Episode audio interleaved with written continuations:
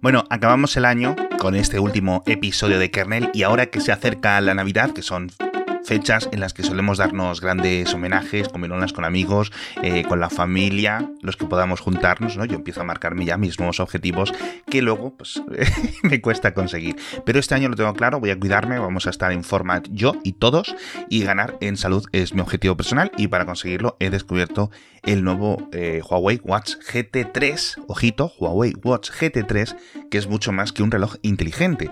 Se convierte en el complemento perfecto para convertir mis objetivos de año nuevo en una realidad. Os lo recomiendo, la verdad.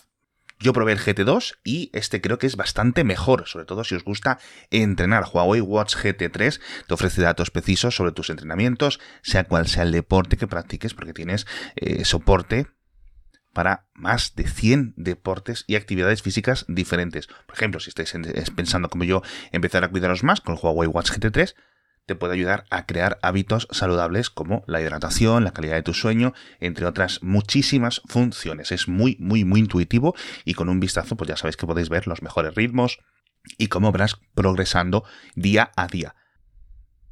Además, ya sabéis que, oye, pues se adapta al estilo de vida mientras nos cuidamos podemos seguir escuchando nuestros podcasts favoritos como Mixio o vuestras eh, durante un montón de horas o incluso realizar llamadas directamente desde los auriculares inalámbricos. Su batería, por cierto, es increíble, puede estar hasta 14 días sin cargarlo. Elige vuestro tamaño y vuestro color, tenéis un montón en enlace que os dejo en las notas del episodio y descubrid todas las funciones en el enlace de la descripción para ganar todos mucho en salud este año. Y ahora ya sí, nos vamos con el episodio de esta semana de Kernel, último del año. Vamos a hablar de esta guerra comercial porque eh, llevamos ya dos años y todo se complica. Como siempre, eh, me traigo a nuestro amigo Alejandro Nieto, vaca sueca, en Twitter. ¿Qué tal estás? Encantado de estar aquí de nuevo.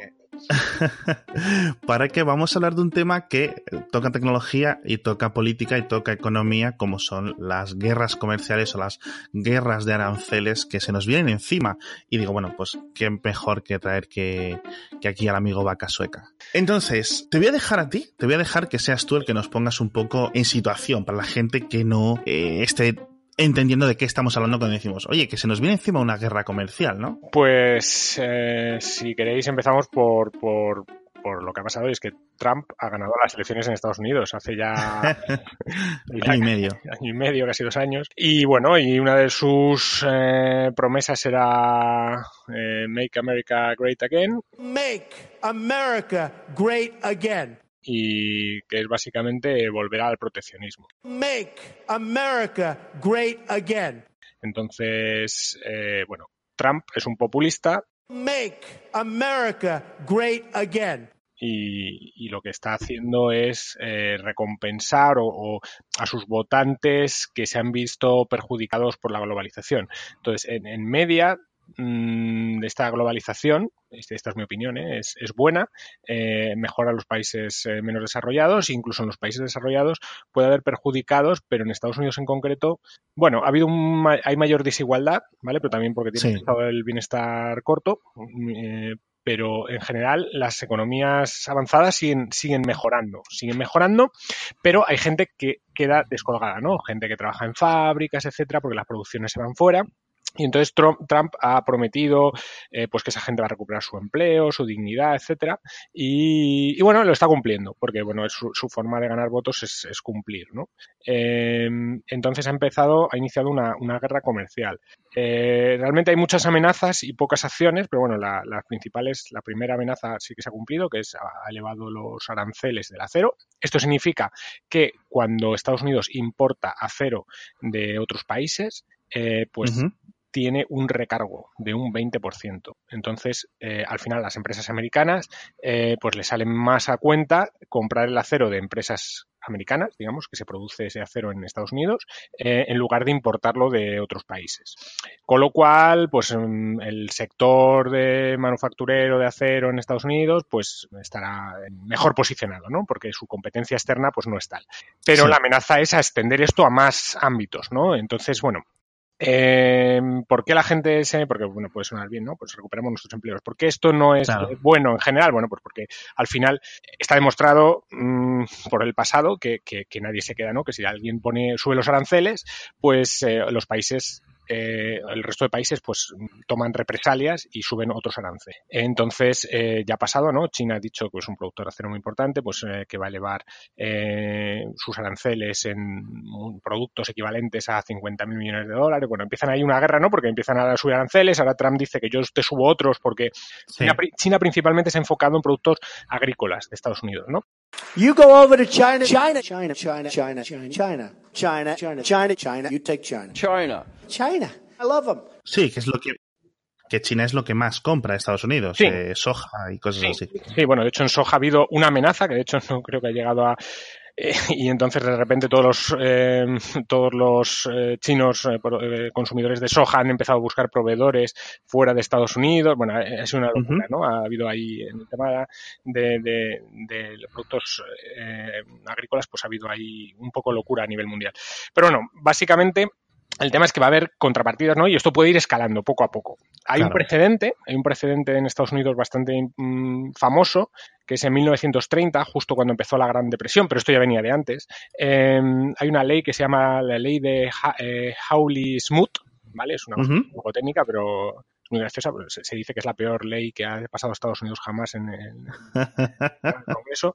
Y entonces elevó los aranceles de forma unilateral para mm, mejorar, digamos, pues su, bueno, pues su, su industria local. Entonces, Sí. eh, hubo represalias por todos los países del mundo. Esto fue en mitad de la Gran Depresión, eh, entonces Sí. se redujo el comercio internacional una barbaridad. Hay co- economistas que dicen que esto agravó la Gran Depresión, Make America great again. eh, aunque bueno, hay quien dice que no, que lo único que hizo fue pues reducir el comercio internacional, y- pero bueno, eh, diga- digamos que tuvo algún efecto en la economía. Y cuando Roosevelt llegó al poder en 1934, pues lo eliminó. Y Vale. de hecho, Estados Unidos en 1944, después de cuando, cuando estaba a punto de acabar la, la Segunda Guerra Mundial, en Bretton Woods, los acuerdos, acordó, Estados Unidos impuso, bueno, o, o- o propuso y, y- no elevar aranceles de, de forma unilateral. Entonces, Estados Unidos lleva desde, 1900 desde después de la Segunda Guerra Mundial Sí. eh, combatiendo internacionalmente eh, que no haya aranceles, que los aranceles sean más bajos, promoviendo el comercio internacional. Se creó la- una, una asociación que se llama Acuerdo General sobre Aranceles Aduaneros y Comercio, que se llamaba GATT, que cambió el nombre a Organización Mundial del Comercio en 1995, y es eh, bueno, pues facilitar el comercio internacional, bajar los aranceles, ¿no? Entonces, los países, de hecho, no pueden subir los aranceles de forma eh, unilateral, porque casi todos los países del mundo están dentro de la, de la Organización Mundial del Comercio. Y si perteneces a la organización esta, eh, tienes que aceptar todos los acuerdos, no puedes aceptar unos y otros no. Entonces, acuerdos muy complejos de negociar, etcétera, pero en principio no se pueden elevar como está haciendo Estados Unidos, ¿vale? Pero hay una válvula de escape que nunca se ha usado, que es por motivos de seguridad nacional. Y entonces Trump está usando esta baza de Sí. "No, esto es por seguridad nacional. Y entonces está elevando los, los aranceles y está haciendo más cosas. O sea, se está intentando cargar la Organización Mundial del Comercio que la promovió Estados Unidos. Eh, esta semana creo que ha amenazado con salirse de la Organización Mundial del Comercio, eh, lo cual es, eh, es una barbaridad porque es que la promovieron ellos, pero ya está haciendo cosas. Por ejemplo, en la Organización Mundial del Comercio, cuando hay un desacuerdo entre dos países, eh, pues hay como unos, unos, eh, unos informes y, y puedes, si alguien te eleva los aranceles y otro país no está de acuerdo, pues digamos que hay unos jueces que dicen, bueno, pues esto no puede ser. Entonces, o quitas estos aranceles o el otro país te puede elevar legalmente los aranceles en lo que quieran, equivalente al- a lo que te está afectando. Y bueno, esto es una primera decisión. Normalmente todo esto se apela y hay unos jueces de apelación cuya sentencia es vinculante. ¿Vale? Estos jueces de apelación eh, se renuevan cada X años, etcétera. No pueden tener compromisos con los países que son de su origen, digamos que son como. La negociación de, de quién es este juez, pues es, es muy dura, ¿no?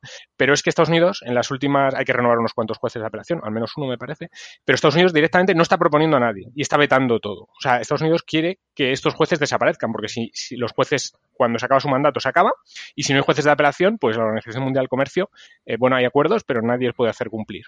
Y ya, esto ya lo está haciendo. Esto, desde que entró Trump a la Casa Blanca, ya lo está haciendo. No está mm, dejando renovar los jueces, cosa que no había pasado nunca en la historia. Qué bueno. Entonces, bueno, Estados Unidos quiere volver a, a aranceles altos, a un proteccionismo para ganar sus votantes que han perdido sus trabajos. Esto va a afectar a toda la economía, esto va a ser malo para la economía de Estados Unidos. Make America great again. Pero bueno, si, si queremos centrarnos en la parte de importación de tecnología y tal, Sí. Pues también, también va, va a afectar. Eso, porque esto no está relacionado directamente con todo el caso de ZTE, con todo el caso de Huawei, con todas estas, digamos, prohibiciones de importación eh, o sospechas de etcétera, pero no deja de, digamos, estar relacionado, aunque sea de forma política, ¿no? Es decir, eh, mencionabas antes el caso de seguridad nacional, que es el mismo, eh, la misma excusa, el mismo motivo que está alegando Estados Unidos para intentar restringir el uso y la operativa de, de estas empresas, en general, de las empresas chinas de tecnología y en concreto de las que se ocupan del mercado de telecomunicaciones. Bueno, ahí hay dos, yo haría dos diferencias. Una es ZTE, Sí. que yo creo que todo el mundo está de acuerdo en que se ha saltado embargos, ¿vale? Entonces es sancionable y además hasta que se hasta que se salta el embargo, se les avisa, se lo siguen saltando, se les vuelve a avisar, o sea, no ha Sí, sido una cosa de, exacto. de hoy a mañana, ¿no? Entonces han pasado el tema, eh, lo han hecho fatal y entonces ahora les han metido una sanción muy gorda, que es que no pueden eh, usar tecnología americana y entonces, eh, bueno, eh, o sea, yo creo que es una sanción con, con- con razón y, y yo creo que hay. Otro tema es el de Huawei, que Claro. no se sabe muy bien porque Estados Unidos está vetando la entrada de Huawei en Estados Unidos por motivos de seguridad nacional, pero tampoco sin decir, mira, que Huawei hace esto, esto y esto, ¿no? Parece que simplemente lo hacen porque son chinos Es que y... y- Claro, estamos todos igual, estamos todos con la mosca detrás de la oreja porque no sabemos realmente los motivos. No sé si son más, eh, hay algo concreto que no sabemos o que no se ha, digamos, eh, hecho transparente o hecho público o que hay algo más allá de que, bueno, pues eh, esta empresa tiene lazos con el Partido Comunista Chino y las legislaciones chinas eh, obligan a este tipo de empresas a dar los datos o dar o facilitar, ¿no? Acceso completo a sus empresas al gobierno chino sin ningún tipo de protección legal como puede tener un país europeo, por ejemplo, ¿no? Ya, pero China, o sea, ¿y qué pasa? Los europeos, los europeos somos tontos, ¿no? Porque Europa usa intensivamente productos de, De de Huawei. Huawei. en todas las redes de todos los operadores principales de telecomunicaciones Exacto. europeos se usa Huawei y no hay, no hay nadie en, en Europa que haya dicho nada. Entonces, eh, a mí me parece un poco raro. Me parece un poco más proteccionismo eh, con una excusa, igual que está haciéndolo para elevar los aranceles de seguridad nacional, Sí. para eh, intentar evitar que, en- que entren competidores. ¿no? Sí, porque sí es cierto que diversas compañías chinas, eh, durante la última década, sobre todo, pero en general desde hace varias décadas, eh, digamos, se ha orquestado una campaña de espionaje industrial masivo, ¿no? Yo creo que la mayor de la historia, por el, por la situación, ¿no? Por el tamaño de las economías y de la, y de la industria. Pero quiero decir, esto es eh, el modus operandi de todo el mundo. Es decir, los israelíes roban a los franceses, los franceses roban a los alemanes, los alemanes roban a los británicos y todo el Sí. mundo se roba y todo el mundo se espía y todo el mundo está contra todo el mundo, ¿no? A nivel diplomático, a nivel industrial. Eso es algo habitual. ¿Los chinos están pasando? No, no lo sé, pero si, si lo están haciendo, ¿por qué solo Estados Unidos dice algo y no dice nada de Claro. Europa, no? Eh, Sí es cierto que, por ejemplo, Australia sí está en el mismo barco de Estados Unidos. También es cierto que, por ejemplo, China tiene una presencia más fuerte en Australia por cercanía, ¿no? Por comercio bilateral. Y el ejército australiano, pues está bastante preocupado con el tema, pero no va más allá de que, oye, mira, nuestras telecomunicaciones pueden estar inseguras, ¿no? A través de, eh, de estos tipos de sistemas. Ya está. Vamos a utilizar eh, cosas cifradas, vamos a promover legislaciones para ver dónde pueda estar esto y, y ya está. Pero quiero decir, no, no hay, no hay mayor problema. No es como si hay algo eh, fehaciente, algo concreto de que sepamos, ¿no? Por ejemplo, eh, una compañía china como Xiaomi, pues todos los servicios que ofrece Xiaomi, cuando llegan a, a fuera de China, por ejemplo, los pocos que tienen fuera de China, todo está distribuido a través de servidores que están fuera de China. Yo no sé si el gobierno chino tiene acceso a esos servidores, ¿no? Pero bueno, no, no, no, no es una cosa que se podría solucionar en el caso de servicios con eh, lo, eh, los motivos, por ejemplo, lo que ha hecho Rusia. Tú quieres operar una plataforma social dentro de Rusia, los datos de los servidores, de los usuarios rusos, de los ciudadanos rusos, tienen que quedarse aquí. Esto nos puede parecer mejor, nos puede parecer peor, ¿no? Pero bueno, eh, por ejemplo, es una forma que la Unión Europea podría seguir para proteger los datos o la privacidad de sus usuarios, ¿no? Pero son temas, pero son temas tangentes. Sí, además, no sé, eh, hasta al final están impidiendo a Estados Unidos que entre en productos como que son infraestructura de telecomunicaciones, como eh, pues routers, Claro. eh, equipos que, que proveen la, la señal para fibra óptica de los hogares, o sea, estaciones base de telefonía móvil, eso se puede evitar que esos equipos tengan conexiones con, con China, es decir, eh, bueno, no, yo creo que hay, algo más y es, un poco una estrategia que esto ya venía, o sea, esto del veto a, empresas chinas ya venía de la época anterior a Trump, de la época de Obama. Entonces, yo creo que es un poco un proteccionismo encubierto, ¿no? Igual que que, Trump cuando habla de, del tema de, la que va, que va, a ganar la guerra comercial porque la está perdiendo, entonces perderla más es, imposible según él, lo cual es una tontería. Em, hablan no solamente del déficit comercial, que son me parece que medio millón de, dólares al año, sino también del, del robo o, bueno, lo llama robo, ¿no? Eh, de propiedad intelectual que es equivalente a 300.000 millones de dólares al año, ¿no? Y eso que, que si una empresa americana quiere operar en China, pues le obligan en muchos casos a, asociarse con una empresa local y hacer transferencias de tecnología, ¿no? Entonces, bueno, eso es una, es una, una, digamos, yo creo que eso es, un, es razonable reclamarlo, y esto porque es así, si yo cuando vengo, viene una empresa aquí de China a Estados Unidos, yo no lo obligo a hacer tecnología, ¿no? Claro. Y bueno, eso es una cosa que se podría, mm, se podría usar como argumento, ¿no? No me parece un mal argumento. Esa, esa estrategia la, la usaban, eh, pues la usan países en vías de desarrollo para tener, pero China ya no lo es, ¿no? O sea, a nivel tecnológico, digo. Entonces, no, no, yo creo que esa, ya, ya tienen mucho y más de etcétera, ya podrían dejar esas políticas, y de hecho lo están haciendo. Sí, de hecho, eh, hace poco han levantado dado esa prohibición o esa, digamos, ese mandato para los fabricantes de coches eléctricos. Eh, si, por ejemplo, Tesla eh, quería tener, para solicitar su permiso de crear su Gigafactory en Shanghai, Tesla se tendría que haber, digamos, aliado con un fabricante local y ahora justo ya no. Ha habido un cambio estas dos, hace dos semanas que va a permitir a Tesla operar de forma independiente y al poder construir los coches allí, pues los Tesla en China y luego los países que tengan eh, menos aranceles a las cosas fabricadas desde China, Hong Kong, por ejemplo, eh, van a poder comprar Tesla más baratos. Pero bueno. Esa reclamación que hace Trump me parece razonable. Lo de vetar empresas por motivos de seguridad nacional o lo de poner aranceles, que al final eh, lo que hacen es subir los precios en general de los productos y, y, hacer a los usuarios más pobres. Y además no se puede ser bueno en todo. Es decir, al final todos los países tienen que importar algo. Si nos fijamos en el caso de España, pues mm, tenemos que importar, bueno, importamos muchas cosas, ¿no? Pero tenemos un déficit de, energía, ¿no? En el tema de petróleo o gas. Entonces, si empezamos una guerra comercial y se empieza a poner aranceles a todo, pues a lo mejor toda nuestra energía va a ser más, más cara. No podemos producir. Eh, los países que han intentado ser autárquicos, es decir, no, no comerciar, sino producir todo, han sido un fracaso. Sí. De hecho, España lo intentó después de la guerra civil y fue una miseria brutal eh, Alemania lo intentó antes de la Segunda Guerra Mundial y la única solución que tuvo fue eh, invadir media Europa, aunque, ya estaban, aunque ya estaban los planes, ¿no? Pero al final tenía también, un, tenía un déficit de energía. Es, es, es, una mala idea. Y reducir el comercio mundial es malo porque es que en los últimos medio siglo, un poco más, el mundo ha ido mejor eh, en términos agregados. Hay menos pobreza, menos mortalidad infantil, mejor salud. Todo esto viene también por el comercio. Entonces, cambiar a un sistema más antiguo que ya se ha demostrado en varias ocasiones que es peor, pues es un, es un error. Exacto. Aunque localmente pueda haber alguien en el medio este de Estados Unidos que tenía una, que trabajaba en una fábrica y no perdió su empleo y ahora va a recuperarlo, pero es una cosa local, ¿no? Vale, otro, otro ejemplo que Estados Unidos hace cosas muy raras, ¿no? Con Trump, pues es, eh, se ha empezado a meter con Canadá. Eh, y, es que Estados Unidos tiene un superávit comercial con Canadá. Entonces, si empieza a poner aranceles y Canadá empieza a ponerle aranceles a ellos, eh, al final mm, va a perjudicar a, a las empresas americanas que tienen un superávit.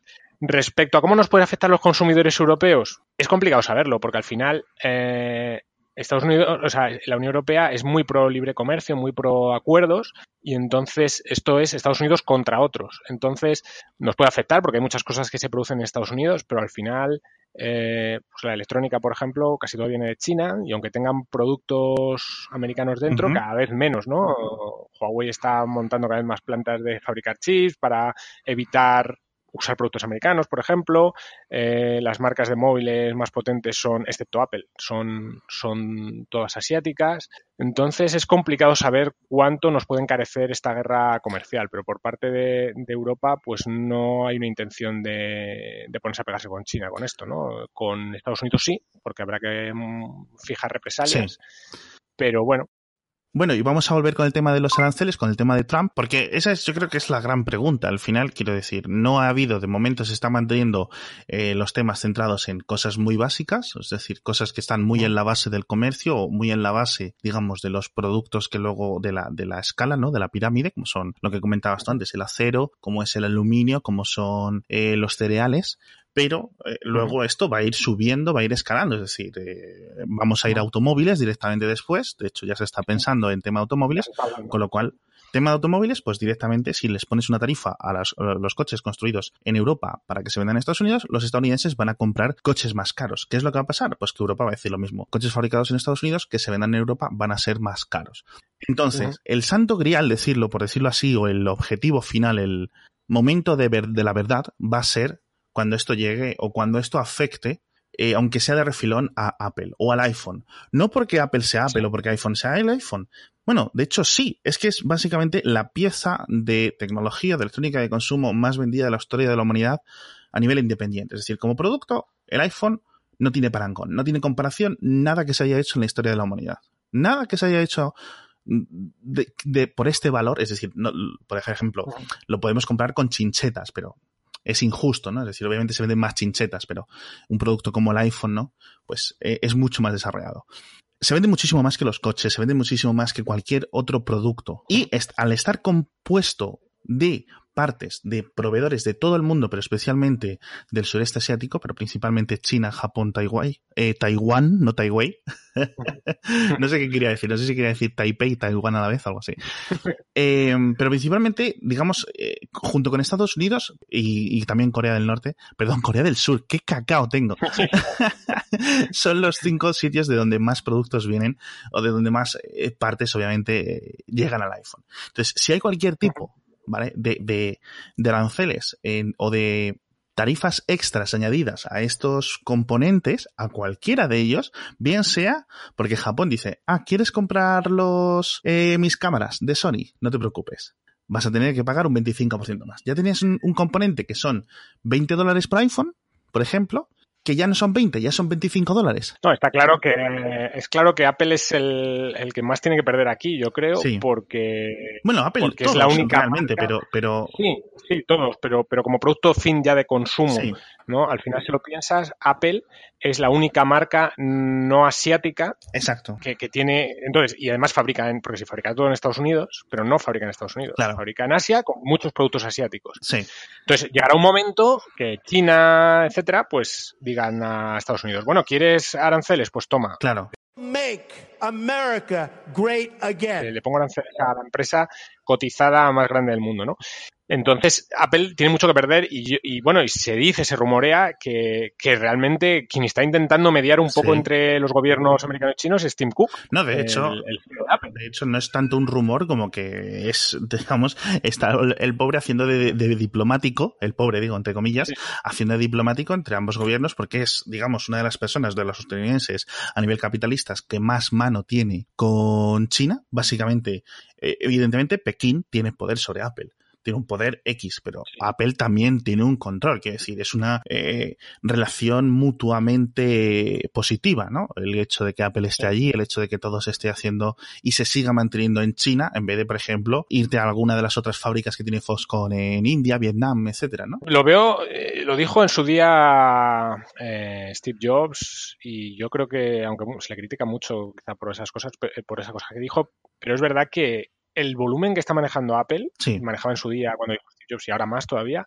puede que sea muy complicado llevarse la producción a otro sitio. No, no es tanto complicado como, como imposible, ¿no? O sea, eh, la capacidad que tienen que tener las fábricas, la logística de todas las piezas, la cantidad de ingenieros que necesitan esas fábricas y trabajadores con, cierta cualificación.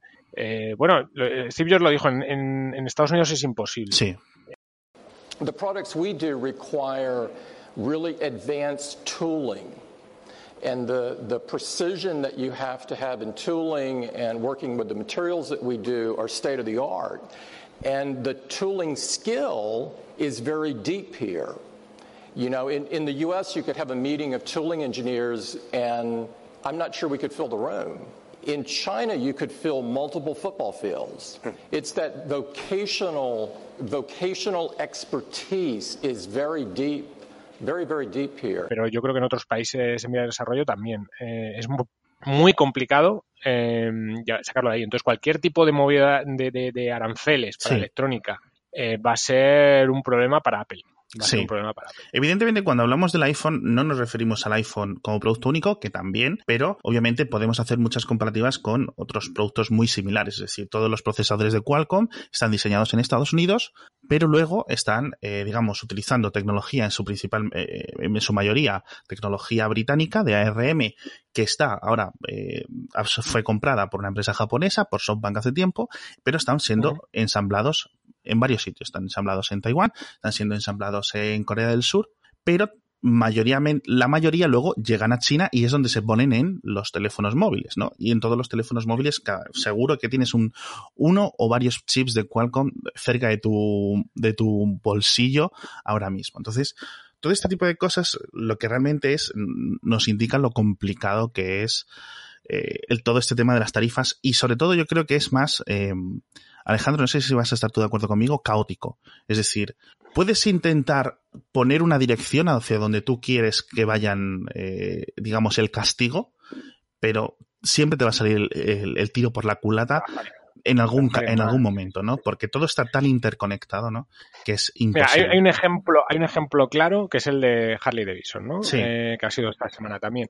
Bueno, em, la Unión Europea, a ver, la gente se mete mucho con la Unión Europea, pero los, burócratas que hay son muy listos. Entonces, cuando Estados Unidos amenazó con, subir los aranceles del acero a la Unión Europea, eh, lo primero que dijeron fue vamos a poner eh, aranceles a varios productos, entre ellos las Harley Davidson. Y ¿por qué? Bueno, pues porque hay un senador por ahí del estado donde se fabrica la Harley Davidson para influenciarle, ¿no? Es decir, bueno, mm, a lo mejor eh, consigues poner un arancel del 20% al acero europeo, pero vas a tener un problema en tu estado porque vas a perder trabajos, puestos de trabajo y vas a perder tu, eh, tu puesto en el Senado, ¿no? Claro. Entonces, eh, es muy así, ¿no? Entonces, ¿qué ha pasado? Esta semana el, CEO de Harley Davidson ha dicho que, se va a llevar, bueno, el no, la, Harley Davidson ha dicho que si, si, prosperan estos aranceles, va a sacar parte de la producción de Estados Unidos de, la, de las motos para, para la exportación, ¿no? Sí.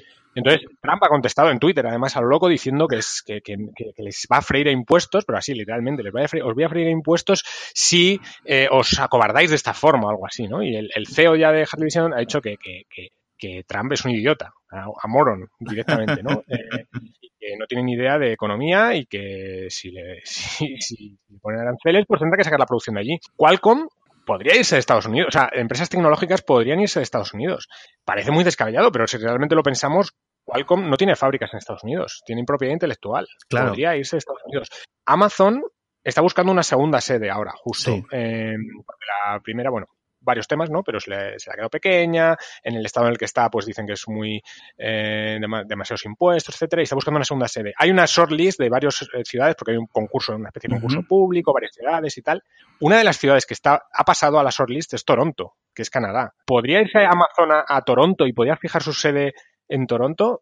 Puede ser, ¿eh? Es un, es un país mucho más eh, amigable ahora mismo para, para negocios que, que Estados Unidos.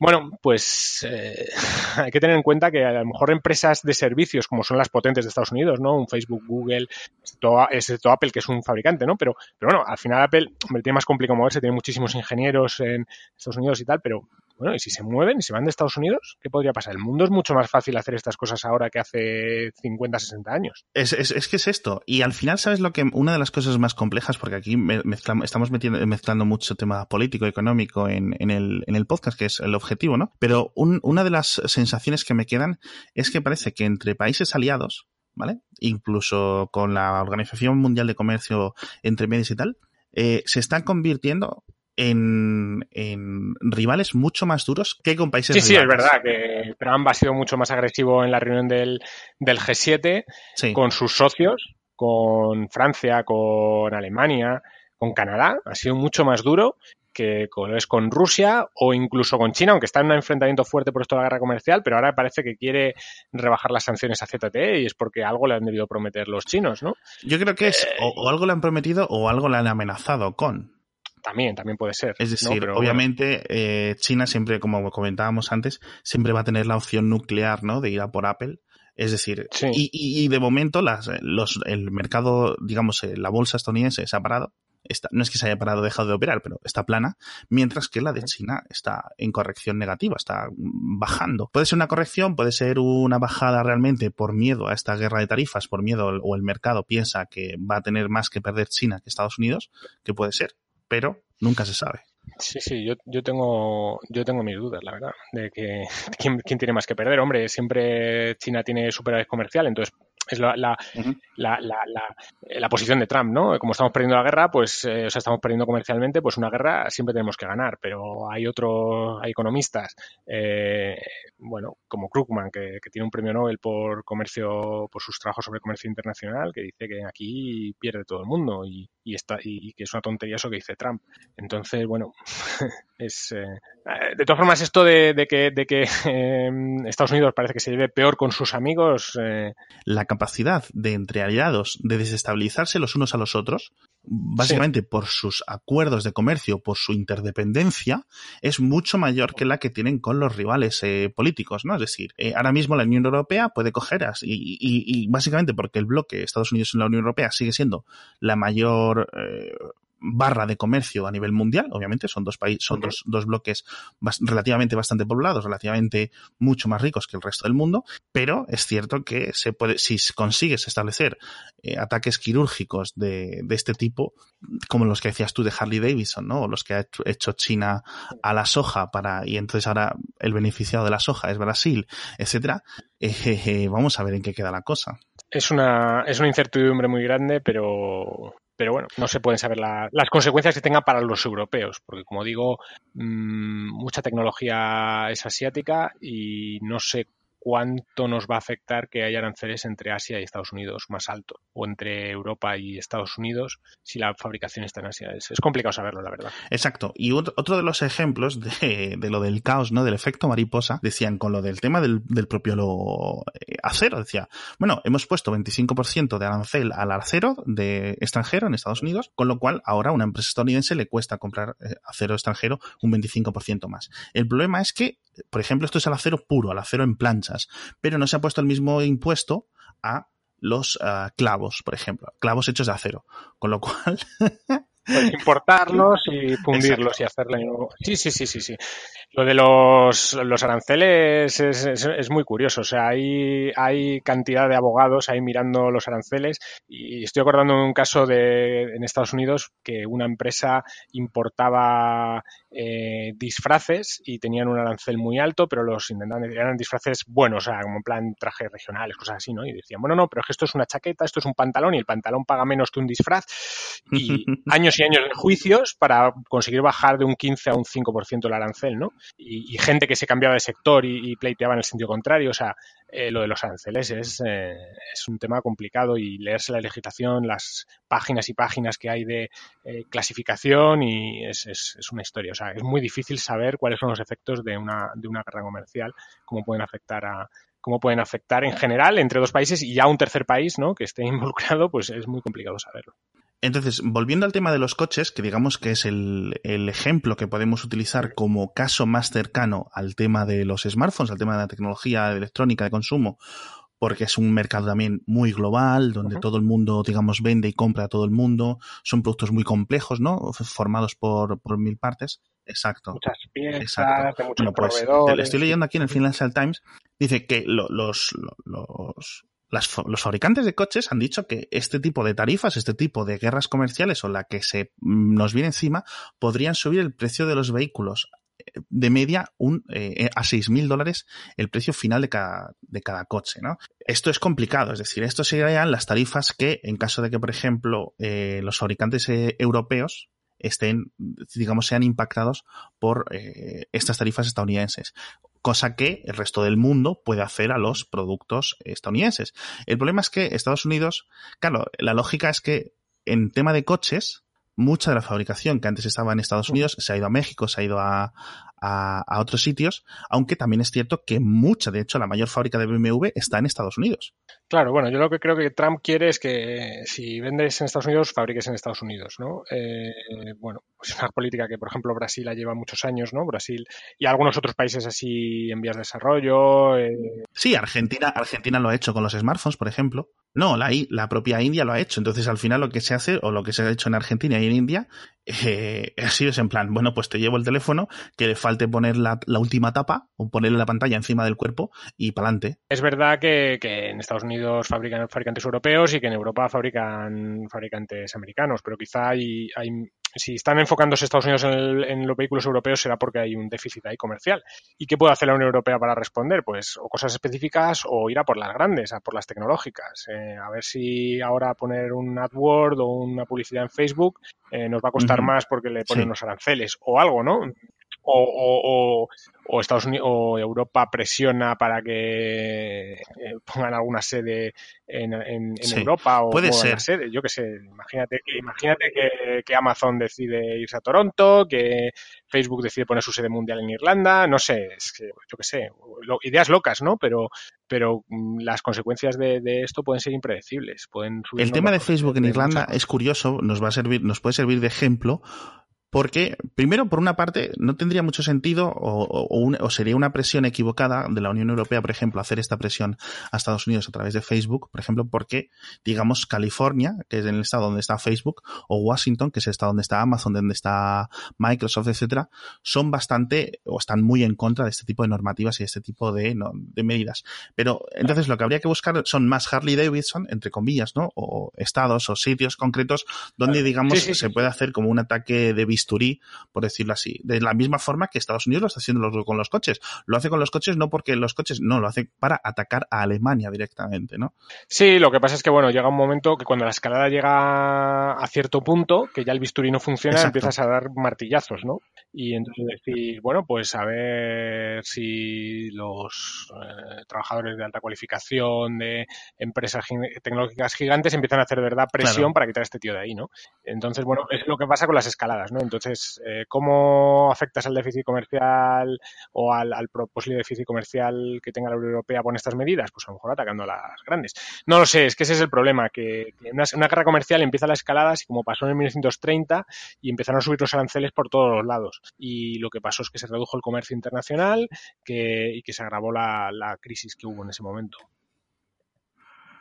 Exacto, porque al final el hecho de que puedas ir ahora mismo a, eh, a, cualquier sitio, o sea, un iPhone sin comercio internacional al nivel que está ahora no costaría, por mucho que cueste un iPhone 10 1.159 euros, no costaría 1.159 euros. O sea, estamos, hablando de que un iPhone costaría 3.000 euros. O directamente no se fabricaría porque no tendría sentido, ¿no? Porque nadie lo compraría. Lo mismo que te hace que puedas tener tomates durante todo el año a un precio reducido, a un precio ridículo, en un supermercado es lo que posibilita que, existan los Galaxy de Samsung, que existan cada año tarjetas gráficas el doble de potentes que las anteriores, un montón de cosas, ¿no? Entonces, esto es preocupante y yo urjo a los oyentes de kernel a que estén un poco más en este, al loro de esto, que al final en Mixio le damos mucho la tabarra con el tema, pero porque realmente es un, es un tema muy, muy, muy importante. Bueno, Alejandro, muchas gracias por explicarme y explicarnos a todos un montón de, de, las complejidades del mundo a nivel político y económico, ¿no? Gracias a ti por invitarme de nuevo. Bueno, y como siempre podéis seguir a Alejandro en arroba vacasueca en Twitter y en dónde más. Pues escribo en el blog Salmón, en Shataka, Shataka Android, también en Magnet, eh, de vez en cuando y si quieren leerme así con mucho tiempo, eh, en mi libro que tengo en Amazon, eh, Inversión en tiempos de tipos bajos, que seguro que algún oyente queda sin habérselo leído. Totalmente recomendado, la verdad, todo lo que escribe el señor Nieto. Y bueno, nos vemos otra semana a todos. Adiós.